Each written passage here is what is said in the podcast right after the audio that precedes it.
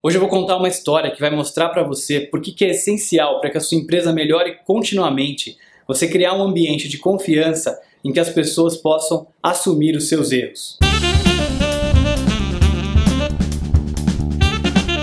Como eu falei no episódio passado, os japoneses costumam dizer que nós ocidentais ficamos perguntando, em vez do porquê que um problema acontece, quem foi que causou o problema, até a gente descobrir quem foi a pessoa responsável para poder demitir ou punir aquela pessoa. Isso pode ser muito prejudicial para a cultura da sua empresa e o pior de tudo, pode ser muito ineficiente também. Olha só, o grande problema de você não permitir que as pessoas assumam os seus erros é que elas não vão aprender com esses erros e você não vai conseguir melhorar o seu processo de trabalho. No livro Toyota Culture, eu vou deixar aqui para você a referência desse livro, recomendo muito que você leia, é um livro fantástico. O autor conta a história de uma pessoa que estava treinando no Japão na linha de produção da Toyota, na época que a Toyota estava indo para os Estados Unidos, e que essa pessoa nem falava japonês direito e tudo mais, estava ali para aprender, e que de repente na linha de produção ele cometeu um erro que ia prejudicar completamente aquela peça que ele estava montando, que ele estava trabalhando, aquele carro. E basicamente ele tinha duas opções ali: ou ele puxava uma cordinha que eles têm que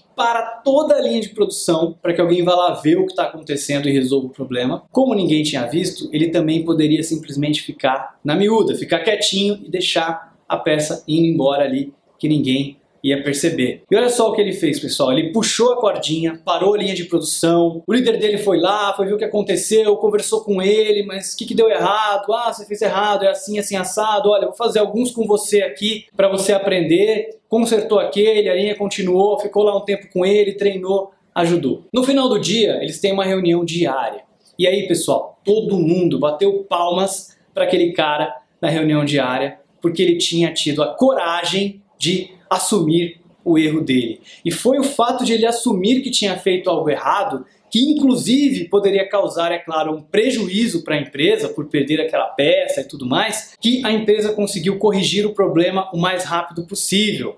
Se ele não tivesse assumido aquele erro, provavelmente aquele carro teria um recall e a empresa teria um problema muito maior, poderia causar um acidente, poderia machucar alguém. Mas aquele colaborador se sentiu tranquilo, confortável em assumir que tinha cometido um erro, porque ele sabia que não ia ser punido, não ia ser julgado por aquilo, foi ajudado pelo líder e aprendeu a fazer correto para não errar mais e ainda foi aplaudido por ter assumido o erro.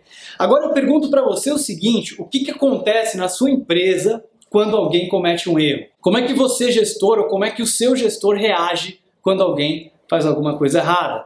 Se você pune as pessoas quando elas erram, pode ter certeza que da próxima vez, provavelmente você não vai nem sequer ficar sabendo do erro. Só vai ficar sabendo do erro quando já for tarde demais. Então, esse é um dos principais elementos de uma cultura de confiança que você precisa criar na sua empresa para que as pessoas estejam nesse ritmo de melhoria contínua, porque para melhorar a gente precisa mudar, a gente precisa identificar onde a gente está errando, o que, que não está dando certo e daí a gente vai melhorar o processo. Agora, se as pessoas têm medo de falar sobre o que está errado, sobre o que fizeram errado, sobre o que não está funcionando, porque vão ser punidas por isso, você não consegue melhorar a sua empresa. Essa é uma das dicas mais importantes que eu recebi lendo esse livro. Eu espero que você tenha gostado também.